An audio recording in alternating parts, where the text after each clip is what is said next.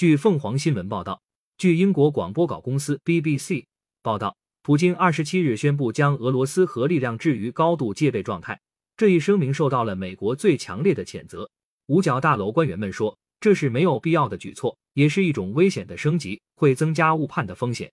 普京命令俄战略威慑力量转入特殊战备状态。美军方回应报道称，他们仍在评估普京的命令将被如何执行，并拒绝透露美国自己的核武库是否已经改变状态，以回应俄罗斯。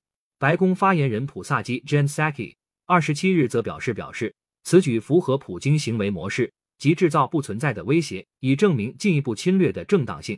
美国驻联合国大使格林菲尔德 （Linda Thomas Greenfield） 表示，联合国将加大力度追究普京的责任。普京继续将战争升级，这是完全不可接受的。